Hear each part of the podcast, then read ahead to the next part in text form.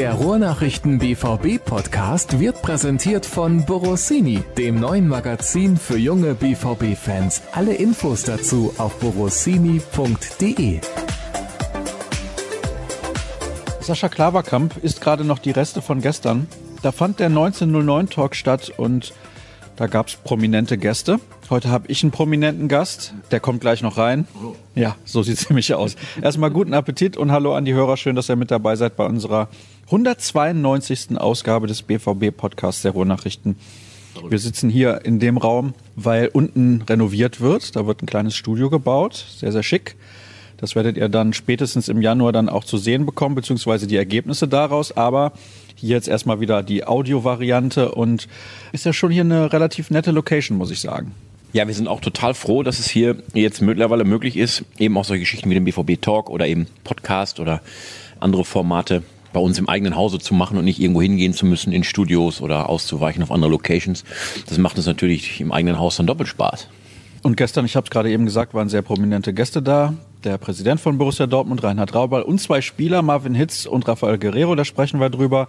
Wir werden natürlich einige Hörerfragen beantworten. Wir werden ein bisschen vorausschauen auf das Spiel gegen Fortuna Düsseldorf. Und da gibt es ein Gerücht um so einen jungen norwegischen Stürmer. Da kümmern wir uns auch drum. Das ist, glaube ich, auch sehr, sehr spannend. Aber erzähl doch mal ein bisschen für alle, die gestern nicht reingeschaut haben. Übrigens, kurzer Hinweis noch, das Ganze gibt's natürlich auch bei YouTube noch zu sehen. Also wer die ganze Veranstaltung nochmal gucken möchte, ist ungefähr zwei Stunden lang. Der kann sich die Zeit sehr, sehr gerne nehmen, weil es durchaus spannend und interessant war. Fangen wir mal mit dem an, was der Präsident gesagt hat. Der hat ja auch gesagt, ja, also ich sehe doch schon noch realistische Chancen, deutscher Meister zu werden ich meine, ganz Unrecht hat er ja nicht, weil der Abstand in der Tabelle nicht so sonderlich groß sind und die Mannschaften ja alle irgendwann auch gegeneinander spielen. So ist es nicht. Ja, wenn man sich überlegt, was beim BVB so gefühlt alles schiefgelaufen ist im bisherigen Saisonverlauf, wo sie Punkte haben liegen lassen und dass sie trotzdem nur einen Punkt hinter dem FC Bayern im Moment rangieren, so hat es der Präsident auch gestern formuliert, und die Bayern ja noch in der Rückrunde nach Dortmund kommen, um hier gegen den BVB zu spielen und der Abstand generell nach ganz oben auch noch nicht aussichtslos ist da kann sich an ein, zwei Spieltagen eine Menge tun, ist eben die Meisterschaftsambition immer noch da. Und ja, er hat ja recht. Also bei allem, wie gesagt, was noch nicht rund gelaufen ist, es ist eben auch noch nicht richtig horrormäßig was schiefgelaufen. Also der BVB kann seine Saisonziele immer noch erreichen. Wie wirkte er allgemein auf dich? Also ich hatte schon den Eindruck, man kann deutlich anmerken, dass er nicht mehr ganz die Frische ausstrahlt, die er vor fünf, sechs, sieben Jahren noch gehabt hat.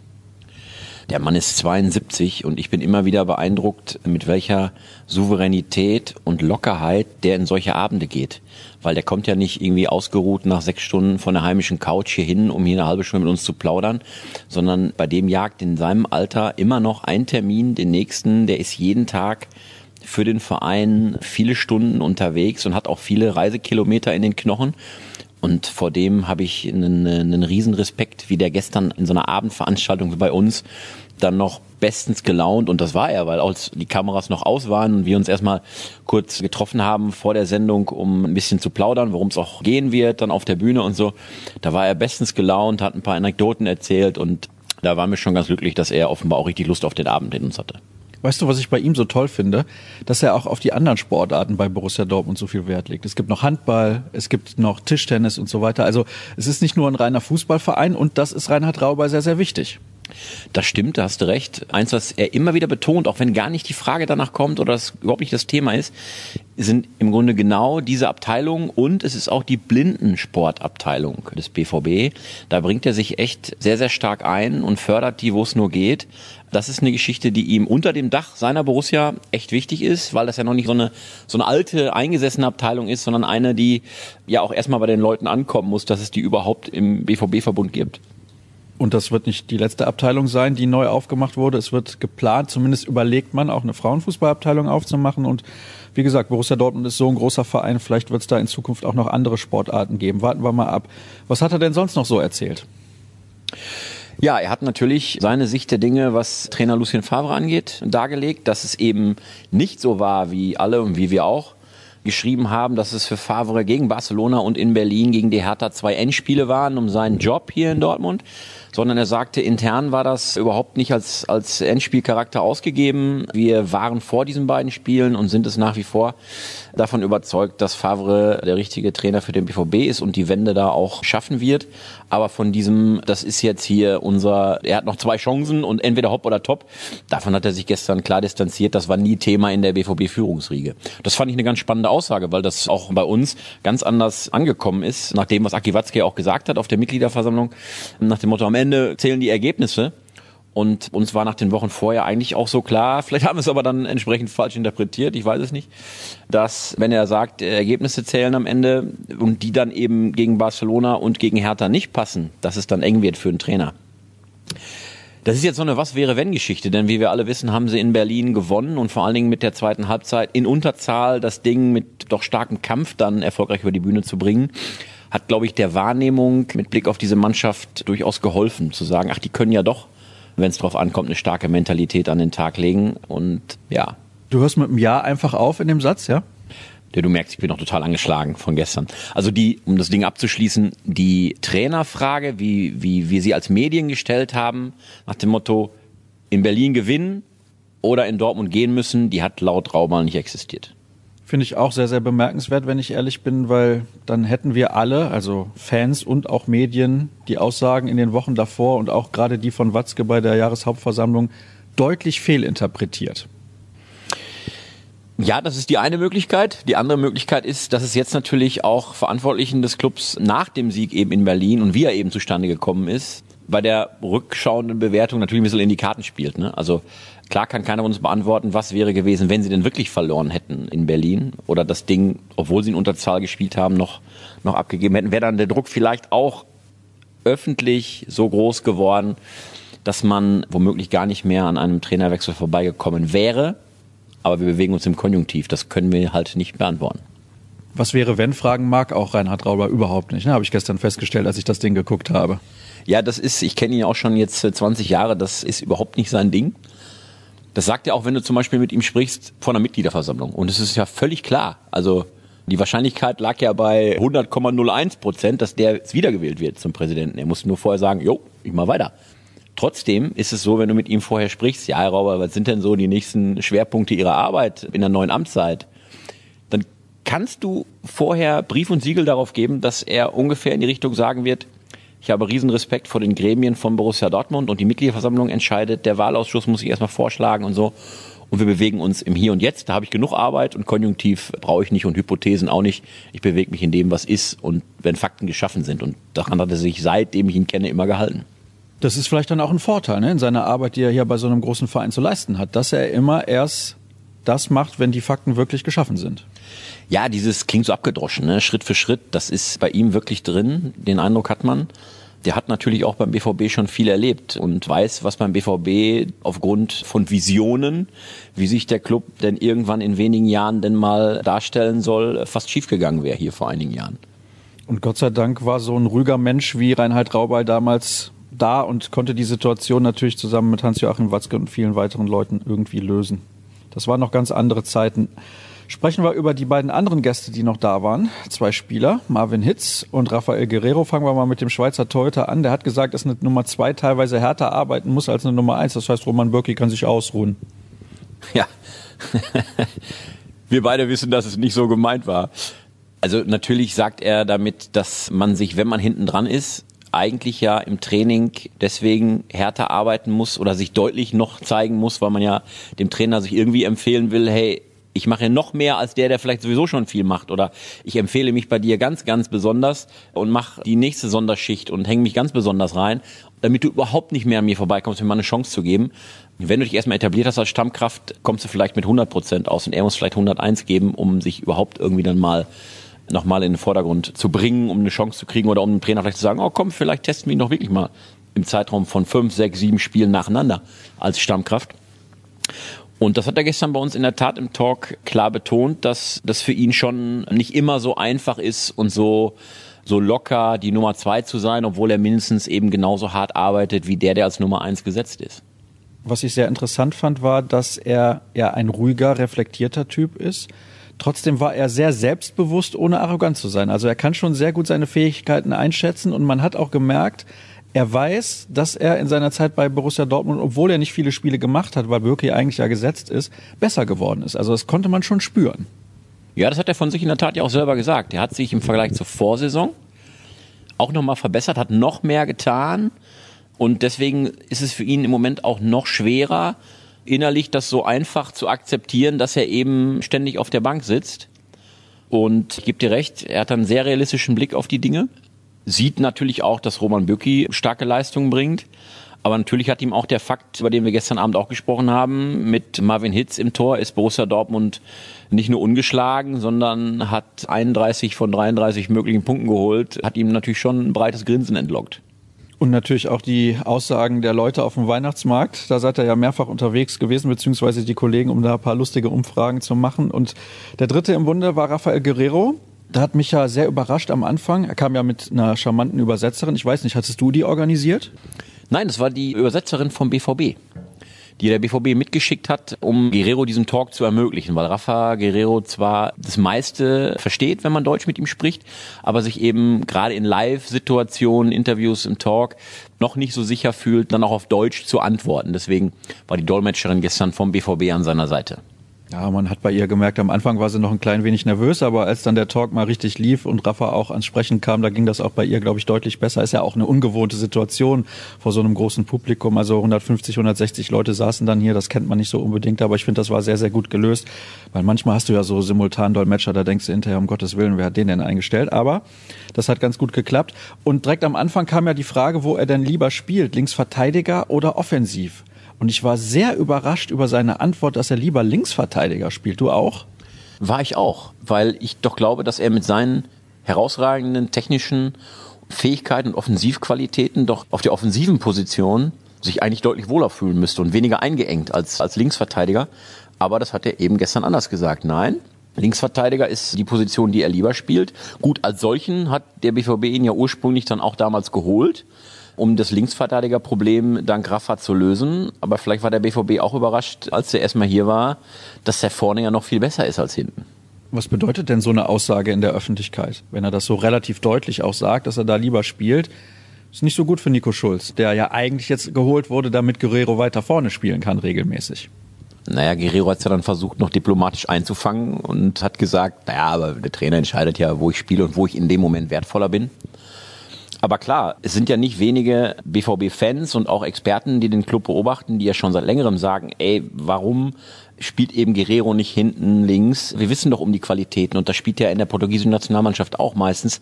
Also warum lasst ihr ihn nicht hinten links spielen? Dann ist die Baustelle auf jeden Fall zu, egal was vorne passiert. Der BVB hat vorne natürlich eine ganz große Qualität in vielen Personen und das verstehen ja ohnehin viele nicht, warum Guerrero nicht ohnehin hinten gesetzt ist. Also ich würde ihn auch als Linksverteidiger spielen lassen. Ist natürlich dann auch sehr, sehr offensiv, wenn man Hakimi noch rechts spielen lässt. Aber gut, da gibt es so viele verschiedene Möglichkeiten, die der Kader hergibt. Da soll sich Lucien Favre Gedanken drüber machen. Oder halt dann wir, wenn die Hörer danach fragen. Das ist ja klar. Nochmal der Hinweis, das Ganze gibt's nochmal zu sehen, wer möchte, bei YouTube. Und noch ein anderer Hinweis, bevor ich es vergesse, BVB Kompakt, unser morgendliches Briefing bekommt ihr auch jetzt als Podcast jeden Tag ungefähr drei Minuten lang bis zur Winterpause. Und ihr hattet noch zwei weitere Gäste und da bin ich doch etwas irritiert. Ihr habt da irgendwie ein Buch vorgestellt. Warum nicht den Kassenschlager Borussia Dortmund für Klugscheißer von Moderator Sascha Staat? Was war da los? Warum? Ja, weil dieses Buch von Sascha Staat ja im Handel schon fast vergriffen ist, weil es einfach ein Weltklassewerk geworden ist und es weltbekannt dementsprechend schon ist. Und ein Buch, was weniger bekannt war bislang, haben wir dann eben so ein bisschen ins Rampenlicht gestellt. Du sagst das jetzt mit einer Prise Humor. Tatsächlich bei Twitter hat einer das Bild gepostet von dem Buch auf dem Times Square. Ja, das bestätigt ja eigentlich nur meine Einschätzung, dass das eben in allen Metropolen dieser Welt zum gut ausgestatteten Buchhandel einfach dazugehört. Tatsächlich war auch hier schon in Dortmund im Buchhandel und hab's gesehen. Also es gibt es wirklich. Aber Spaß beiseite. Kommen wir zu einem anderen Thema. Ich habe eben gesagt, wir sprechen noch über einen möglichen Stürmerkandidaten. Ein junger Norweger, 19 Jahre alt, spielt bei RB Salzburg. Erling Haaland ist der Sohn von, ich glaube, ich behaupte zumindest, er ist der Sohn von Alf Inge Haaland, einem Norweger, der in den 90er Jahren Fußball gespielt hat, Ganz unter anderem in England. Ja, also wenn ich das jetzt richtig im Kopf habe, das habe ich nicht recherchiert, aber ich weiß, dass der Sohn ordentlich netzt in der Champions League. Acht Tore in fünf Spielen, das ist sehr beeindruckend, auch wenn er in einem Spiel sehr viele Tore gemacht hat, aber trotzdem er ist 19 Jahre alt. Könnte einer sein für Borussia Dortmund. Es gibt angeblich die Möglichkeit, ihn im Winter für 20 Millionen Euro zu verpflichten. Nun ist Salzburg allerdings nicht auf die Kohle angewiesen und die könnten sagen, ja, Moment mal, selbst wenn wir aus der Champions League ausscheiden, sie könnten weiterkommen mit einem 1 zu 0 oder 2-1 oder was auch immer für einem Sieg gegen den FC Liverpool am letzten Spieltag. Das ist ja nicht komplett unrealistisch. Sie haben in Liverpool nur 3 zu 4 verloren, also das ist durchaus machbar. Dann wären sie weiter, also dann würden sie ihn wahrscheinlich auf gar keinen Fall abgeben, weil sie sagen, wir haben noch sportliche Ziele. Aber die sind in den letzten Jahren auch in der Europa League immer relativ weit gekommen. Wie siehst du die ganze Situation um diesen jungen Mann? Erling Haaland ist ohne Zweifel einer der heißesten jungen Stürmer, die gerade auf dem europäischen Markt sich tummeln. Und der wird auch seine Karriere machen. Der wird zu einem der großen Clubs gehen, auf kurz oder lang. Ich glaube nur, dass der Junge schlecht beraten wäre, wenn er jetzt im Winter nach einem ersten guten Halbjahr, wo er richtig auffällig wird in Salzburg, direkt zu einem großen Club, egal ob es Dortmund oder ein anderer Club wäre im Winter, gehen würde. Vergegenwärtigen wir uns einfach mal seine Situation, er würde im Winter nach Dortmund kommen. Der Junge kommt neu in eine Mannschaft, wo es vielleicht noch nicht so hundertprozentig läuft, die viel vielleicht noch mit sich selbst zu tun hat und der muss sich an ein neues Umfeld gewöhnen und ist ja eigentlich, wenn man ihn jetzt holt, nur als Backup-Stürmer geplant, weil eigentlich will Lucien Favre ja deswegen sein System nicht unbedingt umstellen, auch wenn man einen neuen Stoßstürmer im Winter gerne holen würde. Und der Junge würde in seiner Entwicklung, wenn er denn häufiger hier auf der Bank sitzen würde, sicherlich gebremst. Also ich glaube, der wäre gut beraten, wenn er zumindest die Rückrunde noch in Salzburg spielt, sich da weiter etabliert, seine Leistungen weiter stabilisiert, weiter für sich Werbung macht und dann im nächsten Sommer guckt, was ist denn der richtige nächste Schritt für ihn? Denn die Beispiele von hochtalentierten jungen Stürmern, die zu früh den Schritt zu einem Großclub gewagt haben, weil sie da eben sich noch hinten anstellen mussten, die Liste ist ja lang. Also ich glaube, der Junge soll sich erstmal in Ruhe ein bisschen noch entwickeln, ein paar Monate und dann im Sommer gucken, wo geht's dann hin, so dass ich glaube, dass Haaland jetzt im Winter kein BVB-Transfer wird. Andererseits darf man sagen, es ist ja auf dieser verrückten Transferebene im Moment gar nichts komplett auszuschließen. Also wenn das stimmt mit dieser Ausstiegsklausel, das kann ich nicht verifizieren, so aus dem Stand. Und da stellt vielleicht der BVB fest, hey, da ist gerade ein Wettbieten im Gange oder der Junge ist, ist so begehrt, den kriegen wir nur jetzt, weil wir im Sommer keine Chance mehr hätten und wir wollen den und der will vielleicht auch dann kommen sie womöglich ins Nachdenken. Und natürlich hat er auch einen Berater in Mino Raiola, der wahrscheinlich wenig daran interessiert ist, wo es dem Jungen besser gefällt, sondern vielleicht, wo die meiste Kohle zu holen ist. Dass der Junge dann vielleicht jetzt schon im Winter wechselt, aber ich kann nur hoffen, der entwickelt sich in Ruhe in der Rückrunde weiter und wir haben an diesem Stürmer dann vielleicht ab dem Sommer Spaß an anderer Stelle. Eine Möglichkeit wäre aber, wie das der FC Chelsea mit Christian Pulisic gemacht hat, dass man sagt, man kauft den vorher schon, leiht den aber noch an den anderen Verein aus. Wäre das eine Möglichkeit, sich seine Dienste langfristig zu sichern, aber auch sicher gehen zu können, dass er in den nächsten Monaten noch Spielpraxis bekommt? Wobei ja eigentlich der BVB Soforthilfe braucht. Das ist ein bisschen das Problem dabei. Ich denke, das ist natürlich ein Modell, weil es in anderer Richtung ja, wie du es gerade skizziert hast, mit Pulisic schon geklappt hat. Aber ich glaube vielmehr, immer noch daran, dass ein Typ wie Olivier Giroud doch eher der Wintertransfer sein wird, weil das eben einer aus der Kategorie ist, der dir sofort weiterhelfen würde. Ich bin sehr gespannt. Also er hat schon seine Qualitäten immer unter Beweis gestellt. Ich bin mir nur nicht ganz so sicher, ob das dann eine finale Lösung ist und wie lange diese Lösung funktionieren würde. Ob man den nur ein halbes Jahr holt. Ich weiß, dass er sehr daran gebunden ist, in London zu spielen. Ich glaube, seine Ehefrau hat da irgendwelche Geschäfte, die ist da beruflich sehr eingespannt. Von daher ja, keine Ahnung, wie das da abläuft. Er ist ja damals schon von Arsenal, wo er viele Jahre war, zum FC Chelsea gegangen. Müssen wir mal abwarten. Aber der Name hält sich in den letzten Monaten, deswegen könnte das tatsächlich eine Alternative sein. Kommen wir zu den Hörerfragen. Die erste lautet wie folgt. Nach dem alles überragenden Sieg gegen Hertha und dem sicheren Verbleib von Favre kann man sich ja jetzt mal wieder anderen Themen widmen. Welche Informationen habt ihr bezüglich Wintertransfers? Aha, da kommt der Name übrigens. Giroud und da kommt der nächste. Haaland haben wir gerade drüber gesprochen. Sancho, Chan, Mansukic oder doch Slatan. Also über Slatan haben wir letzte Woche gesprochen. Dirk hat gesagt, wäre ja toll, wenn der kommt, aber ist nicht zu finanzieren. Und dann bleiben wir mal bei den beiden anderen Namen, weil ich glaube, Sancho wird auf jeden Fall bleiben im Winter. Das wäre auch verrückt vom BVB, den jetzt abzugeben. Emre Can und Mario Mandzukic. Bei Mandzukic ist immer wieder das Problem, das genannt wird, ist ein Stinkstiefel. Das hat man immer wieder auf allen seinen Stationen mitbekommen. Das ist auch keiner, der sich groß in der Mannschaft integriert. Der will einfach immer nur den maximalen Erfolg. Ist so ein bisschen so ein Eigenbrötler. Aber er hat allen Mannschaften, wo er immer gespielt hat, auch massiv weitergeholfen. Das hat er. Bei Mandzukic ging immer das Problem los, wenn er plötzlich nicht mehr der gesetzte Stürmer war, die Nummer eins. Und das wäre er beim BVB nicht aus genannten Gründen. Denn eigentlich ist er nur ein Backup gesucht, der dann eingewechselt wird, wenn es mal nicht läuft, wenn es spielerisch in dem Faro-System nicht geht oder wenn eben einer wie Alcázar verletzt ausfällt. Und das ist nicht der Job, den Mandzukic, glaube ich, haben will. Dann hast du noch nach Emre Can gefragt oder die Hörer fragen nach Emre Can. So ein Spieler würde ich mir in Dortmund wünschen, in der Tat. Und wenn der das Signal geben würde, in die Bundesliga zurückzukehren und womöglich sogar in Dortmund die Zelte aufschlagen zu wollen, dann sollte man sich mit dem Namen ernsthaft befassen, weil das ist genau so ein Spielertyp, wie wir ihn beim BVB doch ab und an auf dem Feld vermissen, der konsequent von Minute 1 bis 90 am oberen Limit agiert. Und dem ist sicherlich ein Mentalitätsproblem in keiner Weise vorzuwerfen. Was wären denn mögliche Nachteile bei Emre Can? Boah, mir fallen keine ein. Welche fallen dir ein? Ja, manchmal ist er vielleicht ein bisschen drüber in seiner Spielweise. Hat man jetzt bei dem Länderspiel gesehen, glaube ich, wo er die rote Karte nach ein paar Minuten bekommen hat vor kurzem. Das kann natürlich mal passieren, aber ich habe lieber so einen, der immer Vollgas gibt und dann vielleicht auch mal so eine Situation zustande kommt und das ist dann auch in Ordnung. Er soll wohl Schweine viel verdienen. Er ist ja schon damals in England gewesen. Bei Juventus wird auch verdammt gut bezahlt. Das könnte ein Problem in Anführungsstrichen sein. Also nicht, dass der BVB nicht in der Lage wäre, sein Gehalt zu stemmen, aber vielleicht wollen sie es einfach nicht.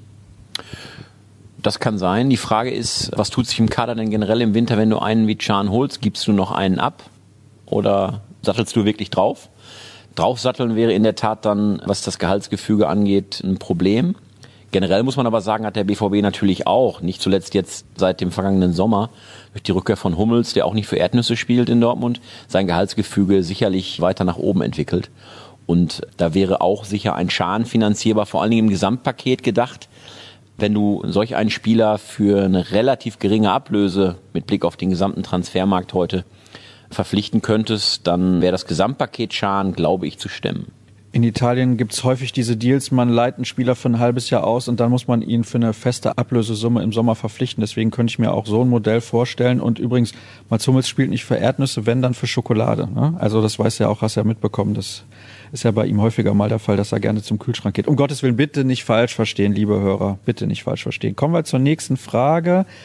Das 3-4-3 mit Brand auf der 8 ist im Gegensatz zum 4-2-3-1 entfesselte Offensive in Anführungsstrichen. Mir hat das gefallen, aber was passiert, wenn der Gegner offensiv mehr Qualität als Hertha BSC hat?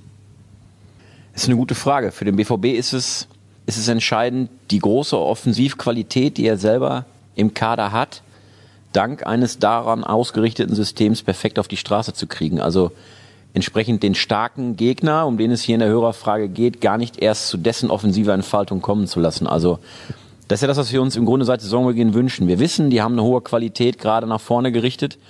Und jetzt haben wir offenbar ein System gefunden, wo das auch zur Entfaltung kommen kann. Dann muss man auch ein gewisses Risiko in Kauf nehmen, weil was passiert, wenn man die Mannschaft zu sehr bändigt und in ein anderes System zwängt, was womöglich nicht so gut zu den Spielertypen passt, wie das jetzt gegen Hertha gesehene dann doch lieber eins mit mehr Risiko und dann gewinnst du vielleicht 4-2, aber du siehst eine andere Art von Fußball und das ist das, was hier, glaube ich, sein soll. Also wir brauchen einen, natürlich in letzter Instanz zuallererst einen erfolgreichen Fußball, aber es muss auch ein Fußball sein, der den Leuten Bock macht. Hier kommt noch eine Anmerkung zu Ibrahimovic. Den zieht es angeblich zum AC Milan. Das habe ich auch gelesen, schon vor einiger Zeit, dass es da Verhandlungen gibt, ist aber natürlich noch nicht entschieden. Dann wäre vielleicht der Weg für Christoph Piontek frei. Das ist ein polnischer Stoßstürmer, der letzte Saison beim FC Genua komplett durchgestartet ist, ist dann zur Winterpause zum AC Milan gegangen, hat da auch noch seine Türchen gemacht. Jetzt hat er aktuell, ich will nicht sagen Ladehemmung, weil beim kompletten AC Milan läuft's relativ bescheiden. Aber das wäre eventuell eine Option. Ein Stürmer, der auf jeden Fall noch Potenzial hat und der sich auch noch entwickeln kann, aber schon gezeigt hat, dass er ein Torjäger ist. Das hat er definitiv getan. Ist die Nummer zwei in der polnischen Nationalmannschaft hinter Robert Lewandowski. Das System lässt da eigentlich nicht zwei Stoßstürmer zu, weil die immer im 4-2-3-1 spielen. Aber wäre das auch eine Möglichkeit? Hast du von dem Namen überhaupt schon mal gehört? Natürlich haben wir von dem Namen schon gehört.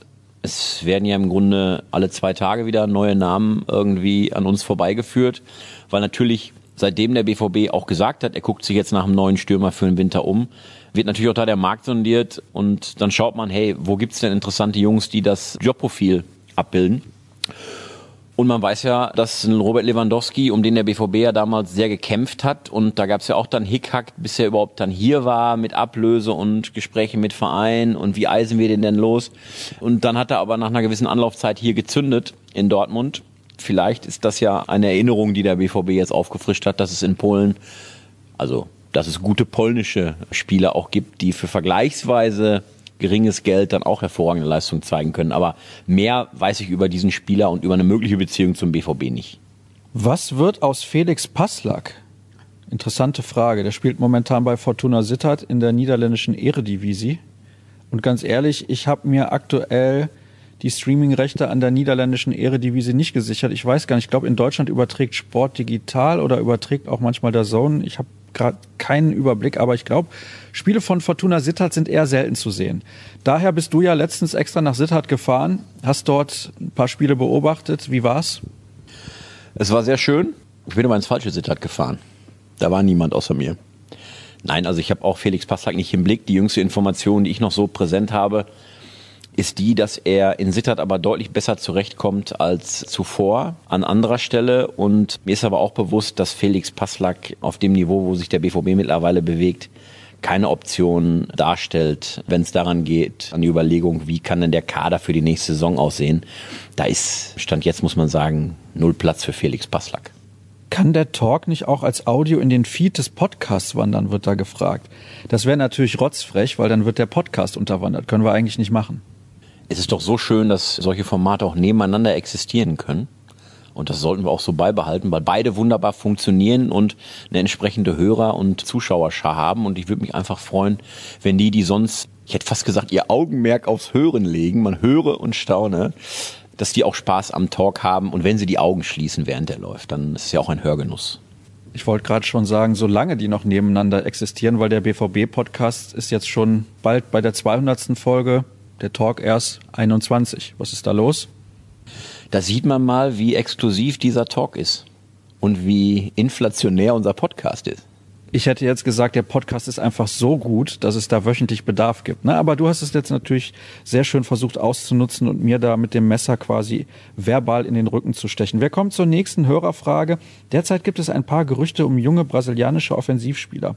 Auch schon im Sommer ist der BVB wieder vermehrt in Brasilien und Argentinien aktiv. Name-Dropping der Berater oder habt ihr valide Infos diesbezüglich? Haben wir nicht. Keine validen Infos, Name-Dropping der Berater und seit dem jüngsten Balerdi-Transfer wäre ich da vorsichtig, ob der BVB verstärkt in Südamerika wieder agiert, denn Balerdi haben sie zwar geholt und viel Geld, rund 15 Millionen, wie man hört, für ihn bezahlt. Gespielt hat er für Borussia noch nicht. Das wäre schön, wenn er irgendwann mal spielen würde. Also, dass sie ihm nicht mal die Chance gegeben haben, für Argentinien hier in diesem Stadion zu spielen, war dann schon ein bisschen bitter für den jungen Mann. Olli verweist auf seine Fragen nach dem Barcelona-Spiel, zum Beispiel Innenverteidigung oder Bilanz der Torhüter. Ja, interessant. Ich kann mich nur noch an die Bilanzfrage erinnern. Tut mir leid, Olli. Und zwar ging es, glaube ich, darum, ich meine, wenn ich das richtig im Kopf habe, ob man nicht mal Hits dauerhaft spielen lassen solle, weil der halt so eine gute Bilanz hat und Birki nicht. Aber ich glaube, das steht gar nicht zur Debatte. Roman Birki ist die klare Nummer eins, zumal er ja auch gute Leistungen bringt. Ich glaube auch, dass A nur eine Verletzung oder B eben eine Reihe von Patzern in aufeinanderfolgenden Spielen Favre da zum Umdenken bewegen könnte. Und das ist ja auch das, da schließt sich so ein bisschen der Kreis zum, zum Beginn unseres Podcasts, worüber wir mit Marvin Hitz ja auch bei unserem Talk gesprochen haben, dass eben auch so hart für ihn ist zu wissen und jeden Tag auf den Platz zu gehen zum Training und vor Spielen und zu wissen, eigentlich könnte ich auch da drin stehen, weil meine Leistung mit der von Birki vergleichbar ist, aber ich muss eben auf die Bank.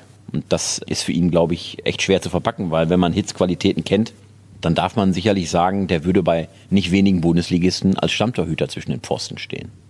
Das ist auf jeden Fall so. Und was auf jeden Fall auch schön war, du hast anstatt nur A zu sagen, auch B gesagt. Ich weiß nicht, ob dir das mal aufgefallen ist, wenn du irgendwelche Talkshows guckst. Da gibt es ganz viele Leute, die sagen immer, ja, A, und dann sagen sie nicht B. Ist mir nur aufgefallen, dass du das jetzt anders gemacht hast. Wir haben noch eine Hörerfrage von René. Ich bin immer noch über die eklatante Geschwindigkeit von Weigel schockiert. Also eklatant langsame wahrscheinlich, meint der. War das ein schlechter Tag oder ist der wirklich so langsam? Ich meine, das war noch nie seine Stärke, dass der irgendwie schnell war. Also die Rolle im defensiven Mittelfeld, diese strategische, die er auch in diesem 4-1-4-1 unter Thomas Tuchel immer so herausragend ausgefüllt hat, vor allem in der ersten Saison unter Tuchel, die verlangt einfach gar keine Geschwindigkeit, muss man auch klipp und klar sagen. Eben, also zumindest nicht primär. Also es war vor allem seine Aufgabe als im Grunde Passmaschine, Ballmagnet, Ballverteiler, Auge zu agieren, was er hervorragend gelöst hat in vielen Momenten. In einer anderen Rolle, eben wo es auf Geschwindigkeit ankommt, sehen wir leider, dass es da nicht so seine Paradedisziplin ist, in der Tat. So, und jetzt sind wir im Prinzip durch. Wir müssen nur noch gucken auf das Spiel gegen Fortuna Düsseldorf. Jetzt hatten wir ja zuletzt gesagt, nach der Länderspielpause, es müssen vier Siege am Stück her, weil Paderborn ein Gegner war. Dann hatten wir Berlin auch angeschlagen, dann klar, Trainerwechsel, immer eine besondere Situation. Jetzt Fortuna Düsseldorf und danach noch in Mainz. Mainz hat auch den Trainer gewechselt. Seitdem Bayer Lotzer da ist, funktioniert das sehr, sehr gut. Sprechen wir aber dann nächste Woche ein bisschen intensiver drüber. Jetzt kommt erstmal Fortuna Düsseldorf mit einem Trainerfuchs auf der Bank, mit Friedhelm Funkel. Die Mannschaft hat nichts zu verlieren, genauso wie der SC Paderborn. Das Spiel wird wahrscheinlich deutlich schwerer, als wir das jetzt heute glauben. Oder sind wir einfach jetzt gewarnt, weil wir wissen, wie das Ding gegen Paderborn gelaufen ist? Wir hoffen mal, der BVB ist gewarnt nach den Erfahrungen gegen Paderborn. Denn eine solche Situation, sich wieder neu reinzubuxieren, das könnte fatal sein. Jetzt haben wir gerade so ein bisschen Ruhe in Dortmund. Nach dem nicht so ganz schlechten Spiel gegen Barcelona, auch wenn es eine Niederlage war, und eben dem erkämpften Sieg gegen Hertha. Aber diese Woche durchatmen, mehr war es nicht. Bis jetzt muss jetzt im Grunde veredelt werden. Also du musst jetzt gegen Düsseldorf mit einem Heimsieg unbedingt nachlegen, weil sonst geht, wenn das schief geht gegen Düsseldorf, das würde alles wieder neu entfachen, was gerade nur so erstickt ist und würde alle Diskussionen, würde die ganze Unruhe, würde alle Fragen wieder neu aufwerfen. Du musst jetzt gegen Düsseldorf zeigen, dass das gegen Hertha wirklich der Anfang der Wende war und kein Strohfeuer. Das ist das A und O. Und letztlich ist es jetzt auch nicht der brillante Fußball, der schon gegen Düsseldorf kommen muss, sondern so wie es Watzke gesagt hat, das ist in diesem Falle wirklich so gegen Düsseldorf. Das Ergebnis muss am Samstag stimmen. Und du gehst ganz schwer davon aus, dass das stimmt. Weil alle Journalisten, da gibt's ja diesen Pressetipp, alle Journalisten vor dem Spiel gegen Paderborn haben auf hohe Siege getippt. Florian Gröger auf ein 8 zu 0 übrigens. Ja, das fand auch ich sehr amüsant. Das haben wir natürlich dann komplett ins Lächerliche gezogen, völlig zu Recht allerdings, weil das ja jeglicher Realität entbehrte. Also, ich gehe von einem guten Spiel aus von Borussia Dortmund, dass die Leistung auch wirklich zum Ergebnis passt hinterher. Das ist besonders wichtig, finde ich, dass man vielleicht mal ein 3-0 oder ein 4-1 da irgendwie rausspielt und man von Anfang bis Ende das Gefühl hat, das war heute eine wirklich gute Leistung.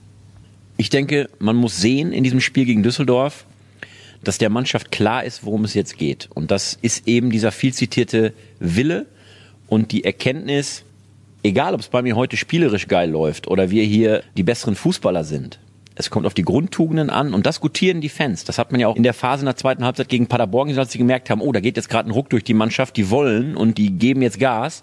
Dann kam von den Rängen auch direkt wieder eine positive Reaktion.